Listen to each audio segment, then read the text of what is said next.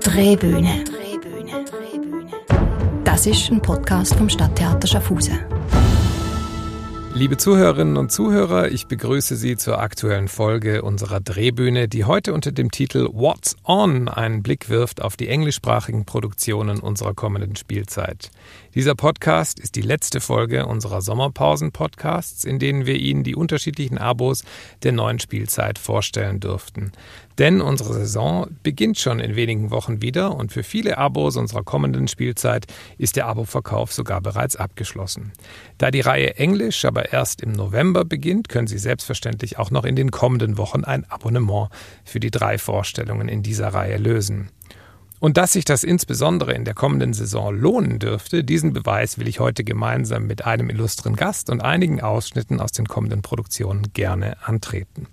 Wie immer umfasst unser Abo Englisch drei unterschiedliche Produktionen. Und in der kommenden Saison haben wir es mit drei ganz besonders bedeutenden Texten der englischsprachigen Literatur, ja der Weltliteratur zu tun.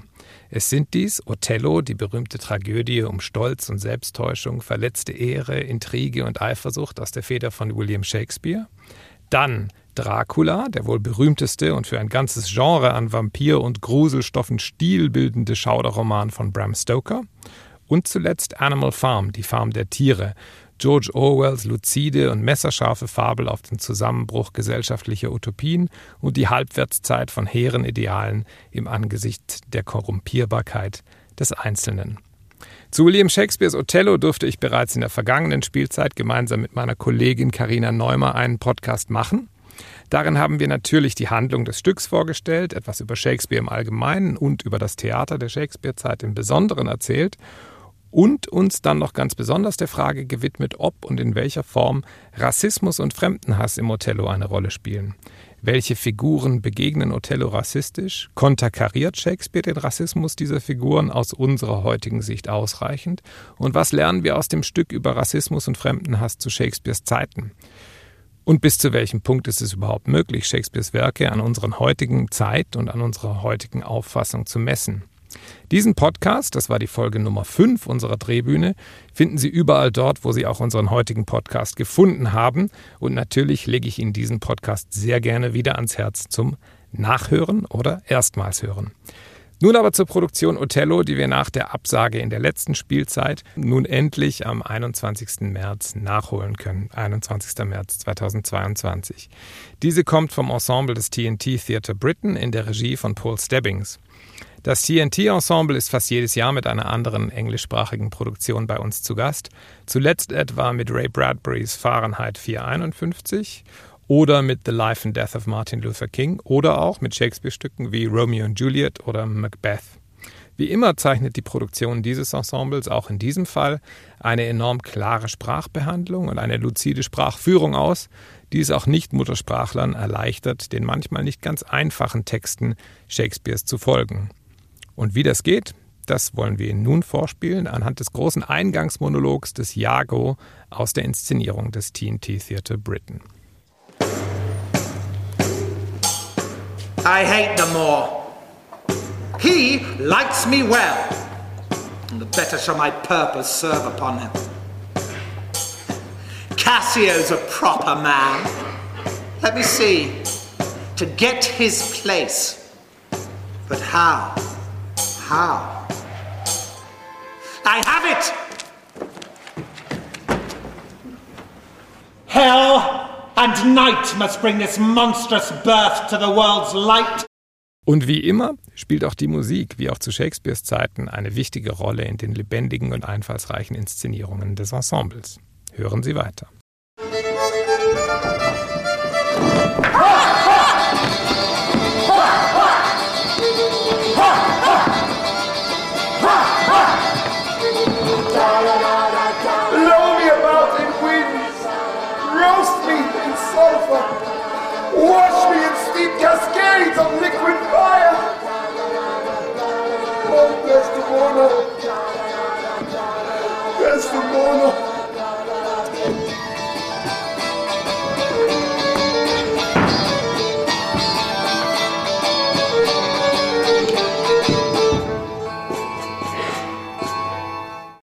Othello ist also am Montag, den 21. März 2022, bei uns zu erleben und ist die letzte Produktion in unserer Reihe Englisch.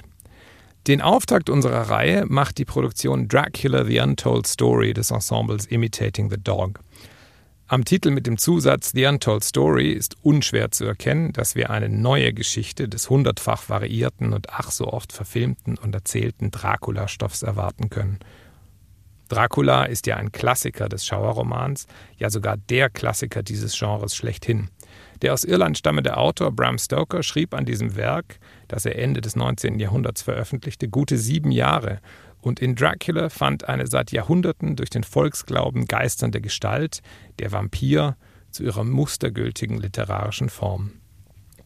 Stoker ließ in Dracula Bestandteile alter Sagen und mündlicher Überlieferung in eine faszinierende Gothic Novel einfließen. Dabei versetzte er den unheimlichen Blutsauger aus scheinbar längst vergangenen Tagen mit großem Geschick in das London des späten 19. Jahrhunderts.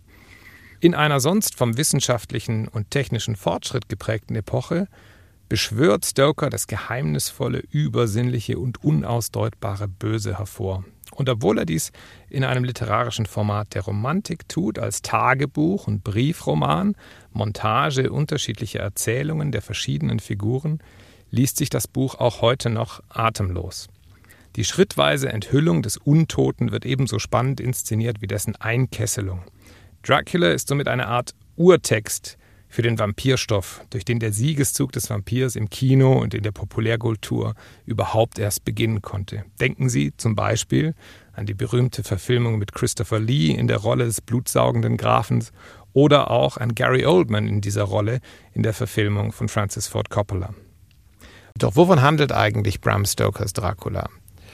Der Roman hat keinen einzelnen Erzähler, sondern er besteht aus einer Sammlung von Briefen, Tagebuch und Schiffslogbucheinträgen, die chronologisch angeordnet sind und aus der Sichtweise des jeweiligen Autoren, des jeweiligen Verfassers dieser Beiträge geschrieben sind. Ergänzt wird das durch Zeitungsberichte, die sich auf den erzählten Zeitraum beziehen. Die Hauptfigur des Romans ist der englische Rechtsanwalt Jonathan Harker.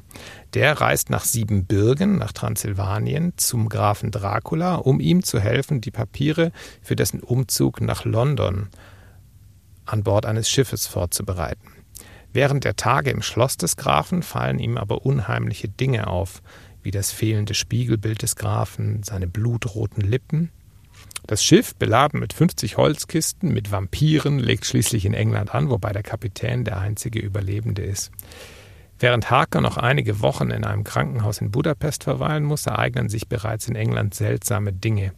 Eine Freundin der Verlobten von Mina Harker fängt an zu schlafwandeln und zeigt Bissmale an ihrem Haus. Sie wird in eine Anstalt eingeliefert und dort untersucht. Der dortige Chefarzt kann keine Diagnose stellen und zieht deshalb seinen holländischen Kollegen Professor Abraham van Helsing zu Rate. Dieser erkennt die Symptome sofort als Vampirismus und rät zu einer Blutspende. Auch Mina, die Verlobte Harkers, wird von Graf Dracula heimgesucht und erleidet erste Symptome des Vampirismus.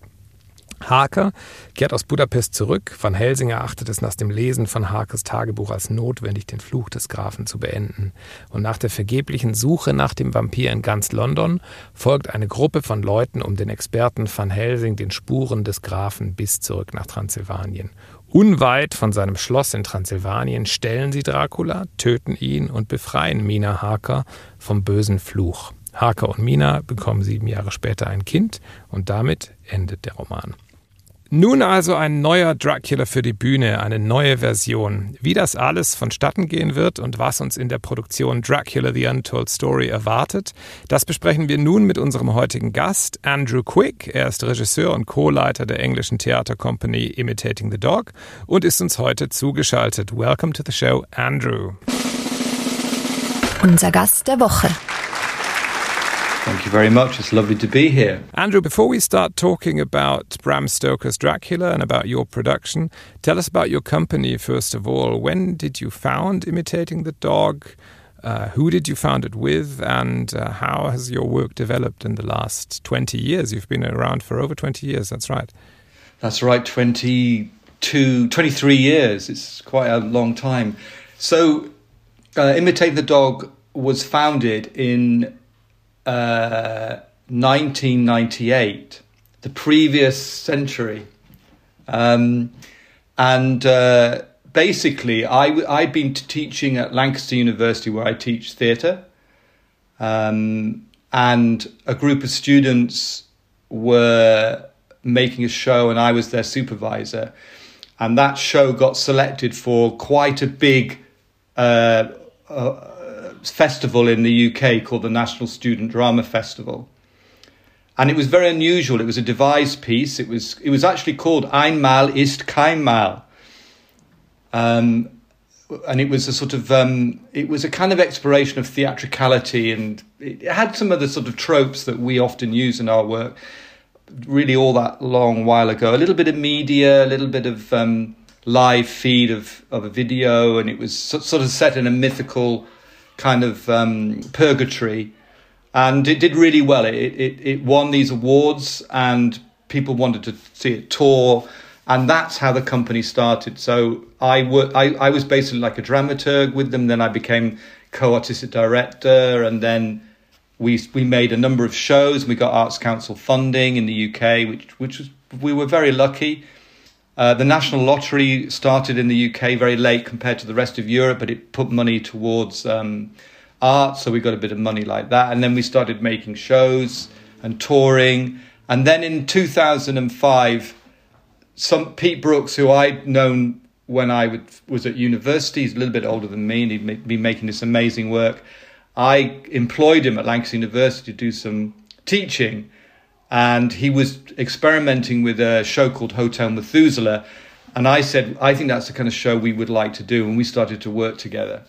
And since 2005, me and Pete and Simon have been kind of a triumvirate of directors making media based work that's very influenced by literature and by cinema and by the graphic novel and by digital technologies. And, and, and then in 2014, we got a big award in the UK, which is National funding from the Arts Council, which gave us a four year period of funding. Mm-hmm. For audience members that haven't ever seen any of your work, and that is probably pretty much everyone who will be watching you, the show in Schaffhausen, um, it's difficult to describe exactly how you work because it is really a stunning combination of, of uh, video, film, and theatre. And it's not just employing video um, as a background, as an illustration, as, a, as an aesthetic add-on to to a live performance, but it is um, a part of the storytelling that you do in its own right. Um, can you talk a bit about how you um, how you came to to work that way? Yeah, I mean, I think what what where it started off for us was definitely we were very interested in cinematic modes of telling stories and how theatre was dealing with the cinematic. So at the beginning, we kind of made films that actors on stage put their voices to. And I think that technology, I'm talking about the early 2000s here, and the technology that was available to us definitely separated those layers very distinctly.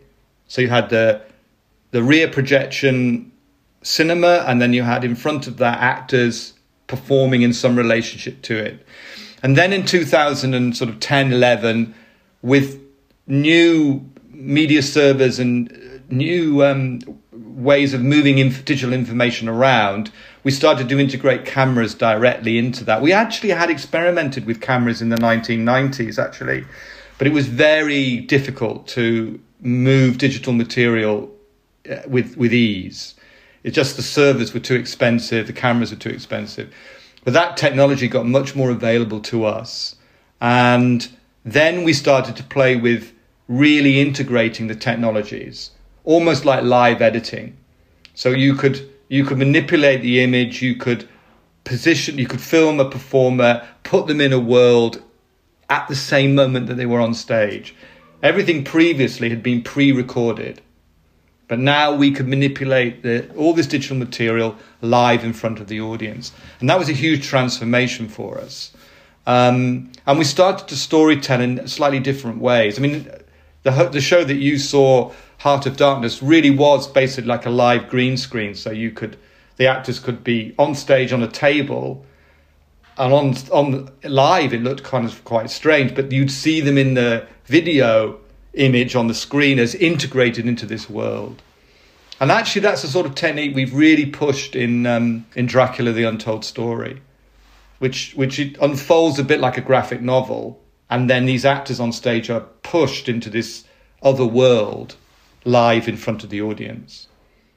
Yeah, I wanted to talk about about um, Heart of Darkness. It's interesting that you've uh, told um, us about the the technique that you use there and the way you manage there to have uh, one situation live on stage in one time in our contemporary time, and then putting the actors um, simultaneously into a completely different setting, uh, the setting of a graphic novel or of a comic or whatever, whatever you put on um, on the the screen projection.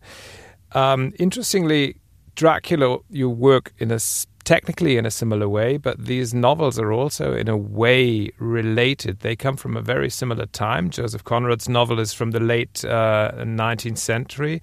Bram Stoker's novel is from the late 19th century. They both explore the idea of the unknown, the exotic, and the dangerous.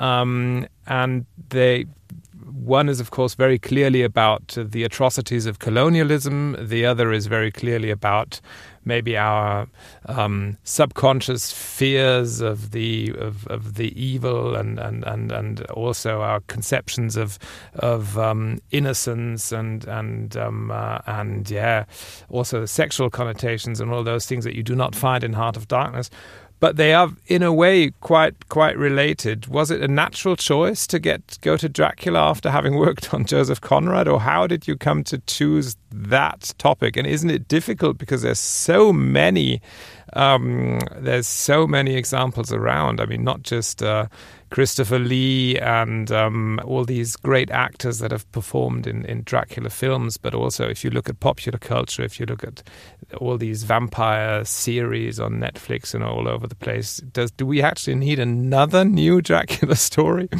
That's a really great question. I mean, I think we are very interested in that that turn of the 19th century into the 20th century and in English literature, and, and, uh, and in, or let's call it the English speaking literature, because certainly in the UK it was it was a turning point both in terms of an idea of what it was to be British and European, and it's all that. Of course, we've always had we've had these problems recently. You know, I mean, we're still negotiating a sense of cultural identity as a nation, and quite, and and that's been quite difficult. Um, and that ghosts in both Heart of Darkness and in Dracula. So Dracula is, you know, from Transylvania. He's a foreigner. He comes in. He infects the the kind of women of and children of um, of London and around, you know, the north. It's it's a kind of a novel that's really based on the fear of of the other. You know, whatever that other is. You know, something that's not you. So we were definitely drawn to that. And in between doing Heart of, and Heart of Darkness has a similar kind of thematic, but from a very different kind of position. Of course, that's to do with Conrad not being British, and he's Polish, Russian. He's he's very interesting as a as a sense of identity. And then we be, between doing Heart of Darkness and Dracula, we did uh, A Night of the Living Dead, which is a very American version of a similar set of fears and concerns um, really made in the 1960s, which was really worrying about the kind of breakup of American identity and the kind of idea of of of, of, a kind of white America and, and, and the violence that underpinned that. And then when and when the kind of breakdown of that society occurs, how violence reiterates itself in very particular ways. So I think all these pieces, in some ways, are quite related for us in terms of thematics and what we've been interested in. And of course, you're quite right that all all three of those novels or works of art, and of course with Night Living Dead, it's pure cinema, but the Heart of Darkness has influenced a huge amount of cinema. And of course, Dracula has produced this huge cinematic output. And in some ways, Dracula is a very cinematic novel that's weirdly literary as well. Um, so that's definitely been something that's that's been of interest to us. And, you know, whether it's we're really conscious about keep coming back to these themes. I mean, one of the themes that's definitely uh, we've been struggling with as as a company is is and it's not about Brexit, but it's definitely about a kind of UK identity. We are as a company very pro European. You know, there's there's not much debate, so it's been quite traumatic for us as a kind of a political what's happened into this country politically. Now we we don't deal with this directly in the pieces, but it's a kind of trauma that we're negotiating through art, if you like. So, what are we bringing to um, to the Dracula story? Well, I think one of the things that we really got interested in in our version of Dracula, and it has occurred elsewhere, is the figure of Mina Harker. So, in the novel, she she bring she's kind of the the the un unidentified kind of hero, if you like, or heroine of the whole thing. She puts all the material together. She's the secretary, the typist. She gathers the information of the novel and kind of works out how to get Dracula.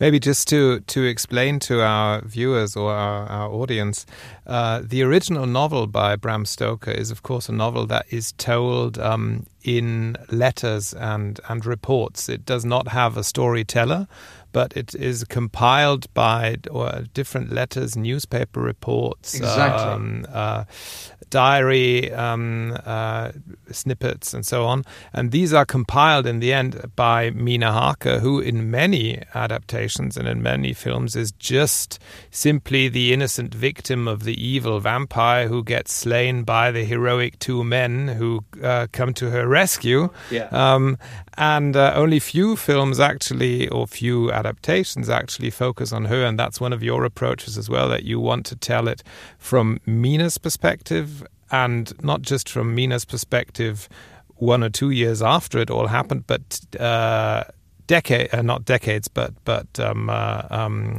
many many years after it happened. Is that correct? Yeah, well, it is decades. She yeah she appears in 1965 on New Year's Eve in a police station. Or this woman appears, claiming to be her, and claiming to be the the perpetrator of a murder that's just you know occurred in in London on that night. And what you get in our version is two detectives, a female and a male, interviewing her, and you work out what's happened.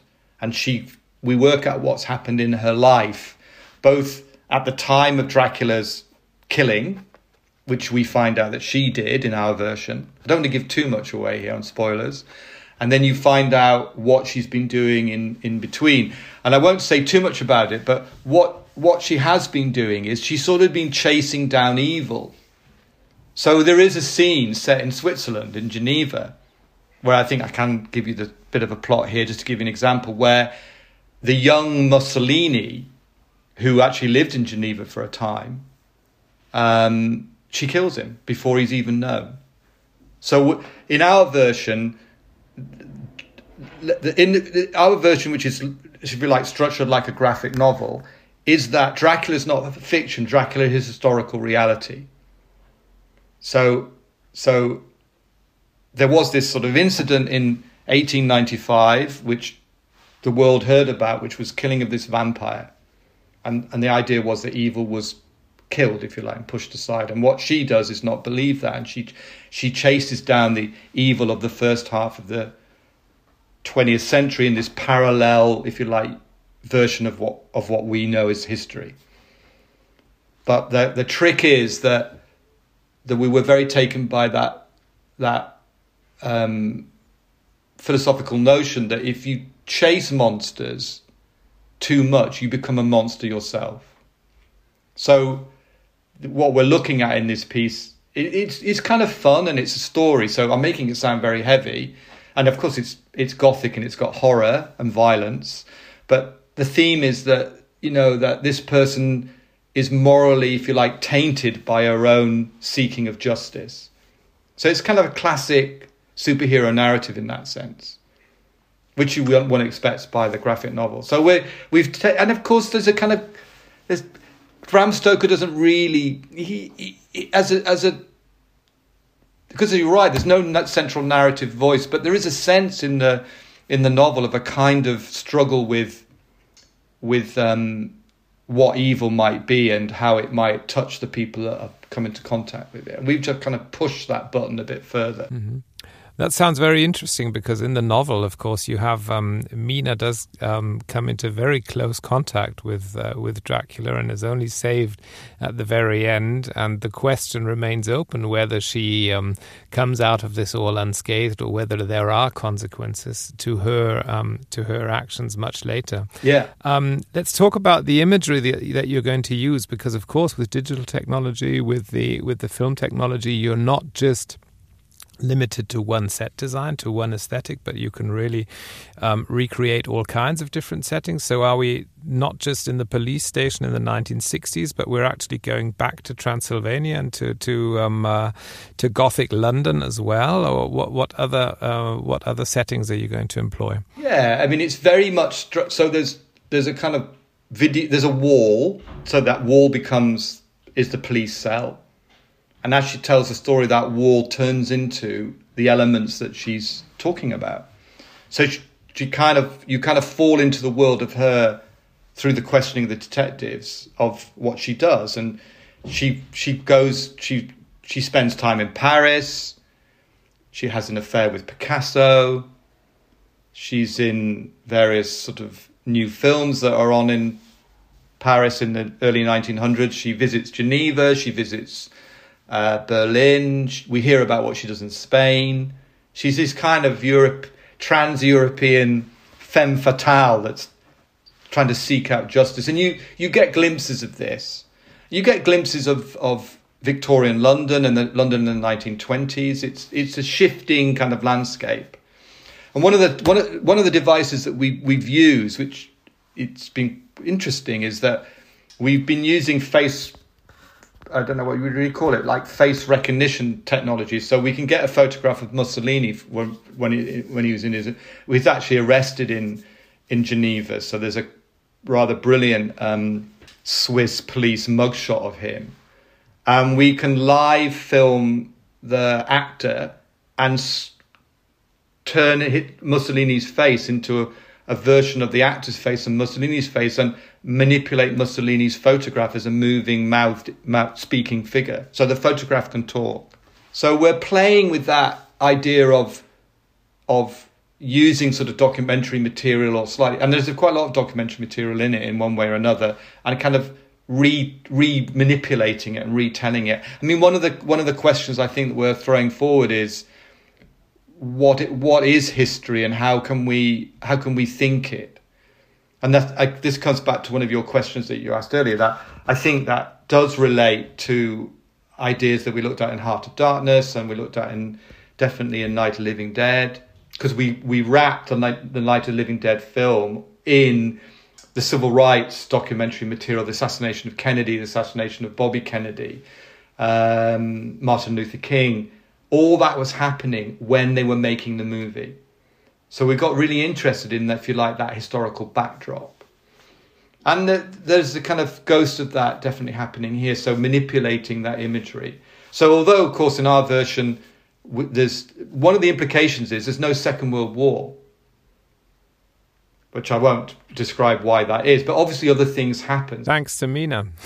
Thanks to Mina, exactly. But that idea throws up other problems. Well, if there was no Second World War, what would that mean? You know what wouldn't have happened that's that's very interesting, very thrilling. I think we're we're in for a, a, hell of a ride, and we're very very curious to see the show.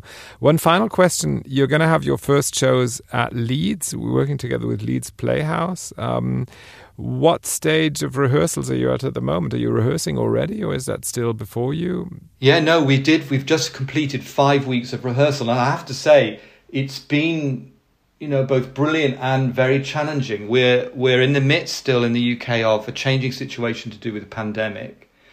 So um, when we first started rehearsal, we we really had very strict rules about what we could do on the stage.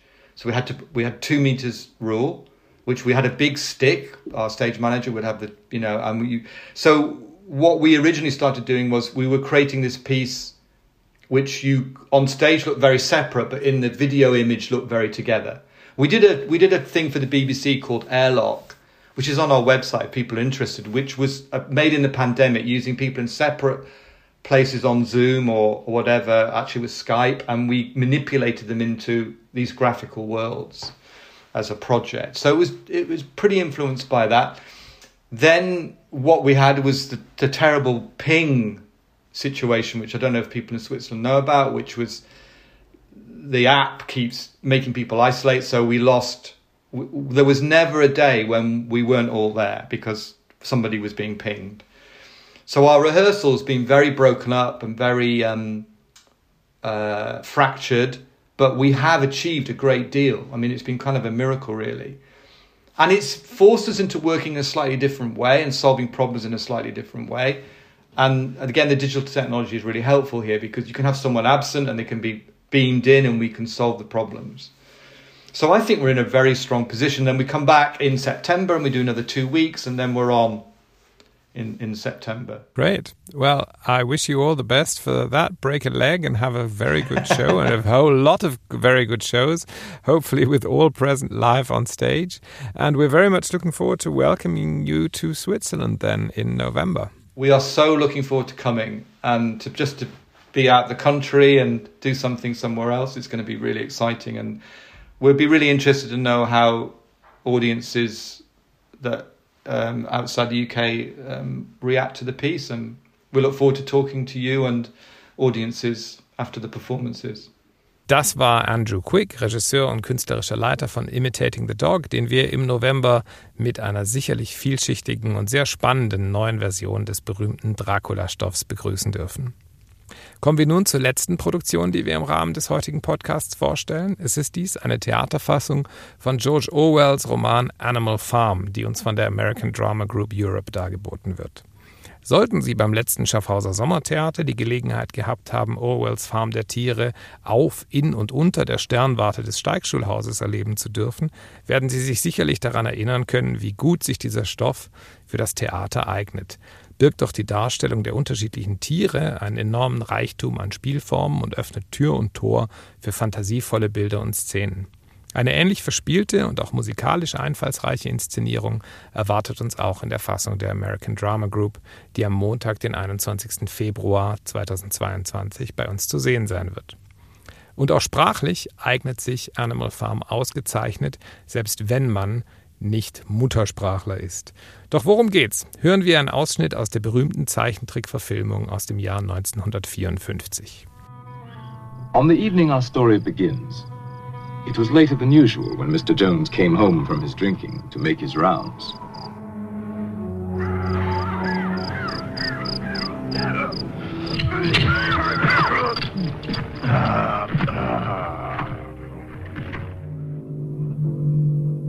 This night, all the animals had agreed that as soon as Mr. Jones was in bed, they would gather in the main barn for a secret meeting called by Old Major, the prize boar hog, who because of his years was regarded as by far the wisest of the animals.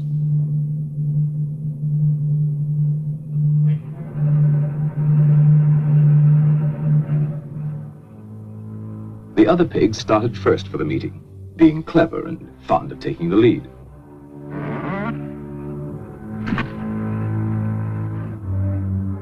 They were followed by Boxer, largest and strongest of the horses, and his devoted friend, Benjamin, the donkey. All the other animals, great and small, were anxious to get there, for such a meeting had never been held before.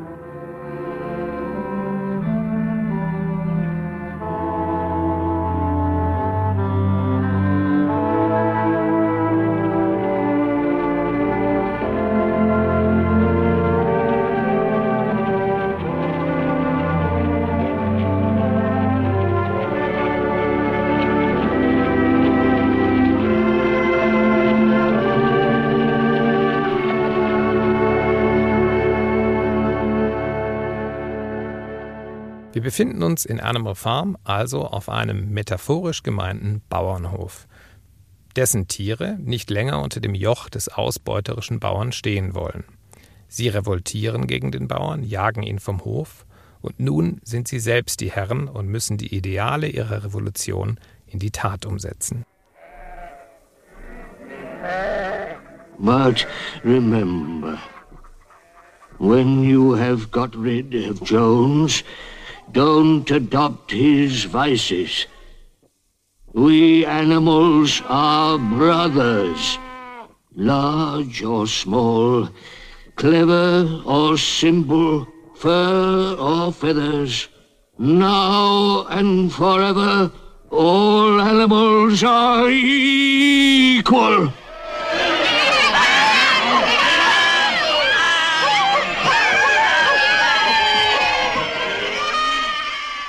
Will,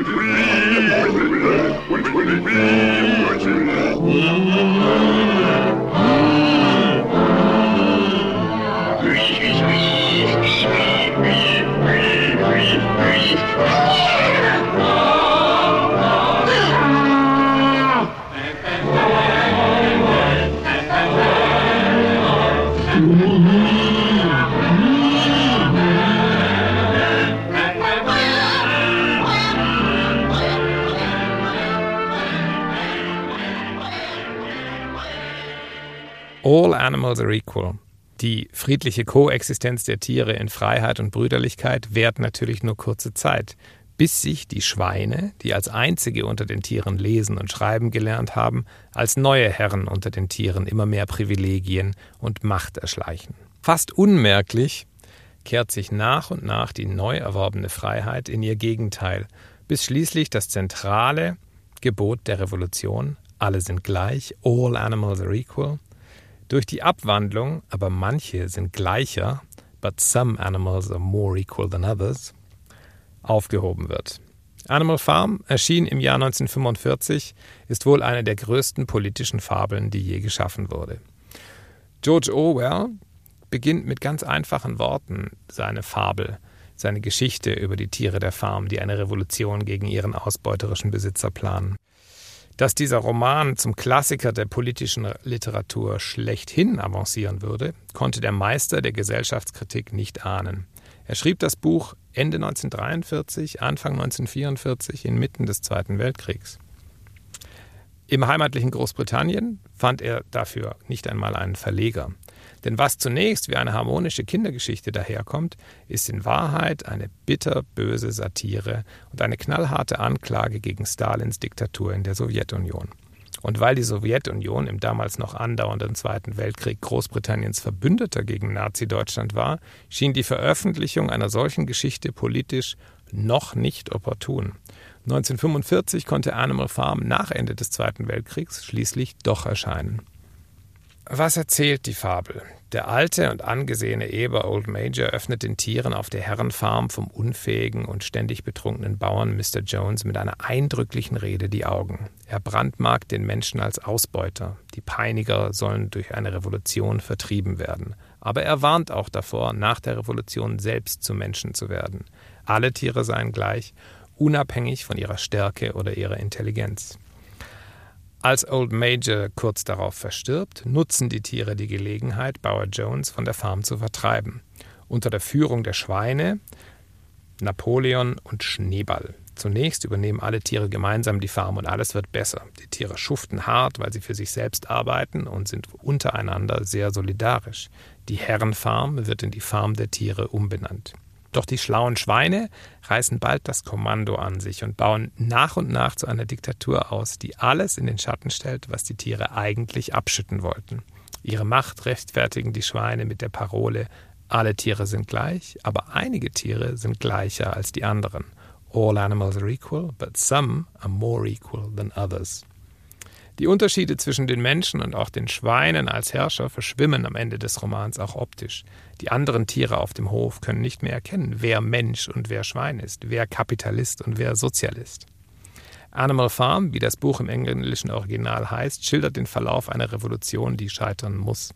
Denn Revolutionen, so meinte Orwell, können zwar Macht verschieben, die gesellschaftlichen Grundstrukturen aber bleiben unangetastet.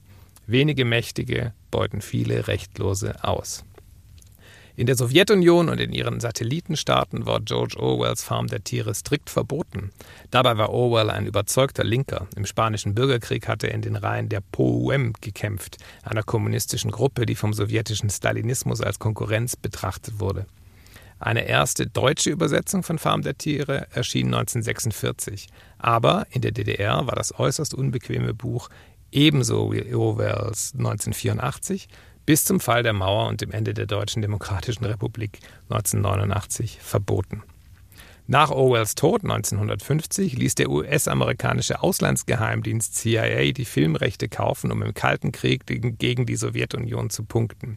Der Zeichentrickfilm Animal Farm Aufstand der Tiere, aus dem Sie vorhin einige Ausschnitte gehört haben, wurde von John Haylers und Joy Batchelor in Großbritannien zwischen 1951 und 1954 also auch als Propaganda produziert.